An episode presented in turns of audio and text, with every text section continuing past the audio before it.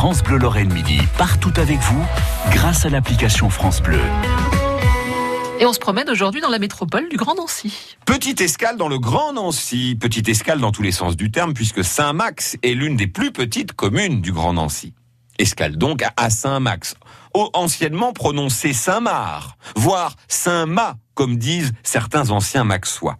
Le village de Saint-Médard, en fait, transformé en Mar et en Max. Saint-Médard, patron des paysans, protecteur des récoltes, un saint qu'on priait très souvent autrefois puisqu'on lui attribuait le don de pouvoir cesser les calamités agricoles. Trop sec, on prie Saint-Médard. Trop pluvieux, on prie Saint-Médard. Dès l'époque romaine, en tout cas, Saint-Max est habité. C'est un lieu de passage important. Au Moyen Âge, le village dépend de la seigneurie d'Essay et Nancy, comme Essay et Dommartemont. Les seigneurs d'Essay, très importants, vont d'ailleurs donner pas mal de fil à retordre aux voisins, les ducs de Lorraine, qui développent de leur côté la ville de Nancy.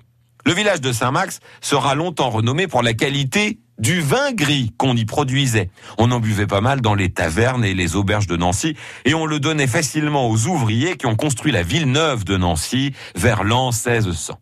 À la Révolution française, évidemment, on balait le sein de Saint-Max puisque les temps ne sont plus à la religion chrétienne. Et voilà, la ville de Saint-Max, ou plutôt le village de Saint-Max, qui devient Max la Montagne, un nom qui fait un peu gangster dans les tontons flingueurs, vous en conviendrez, et que la ville perdra, Dieu soit loué, avec l'arrivée de Napoléon.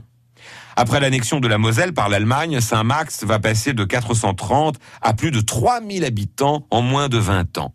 La ville va voir s'installer des usines, notamment l'usine Dôme, et pas mal d'artisans. C'est aujourd'hui une cité très dynamique de presque 10 000 habitants qui écoute France Bleu sur 100.5.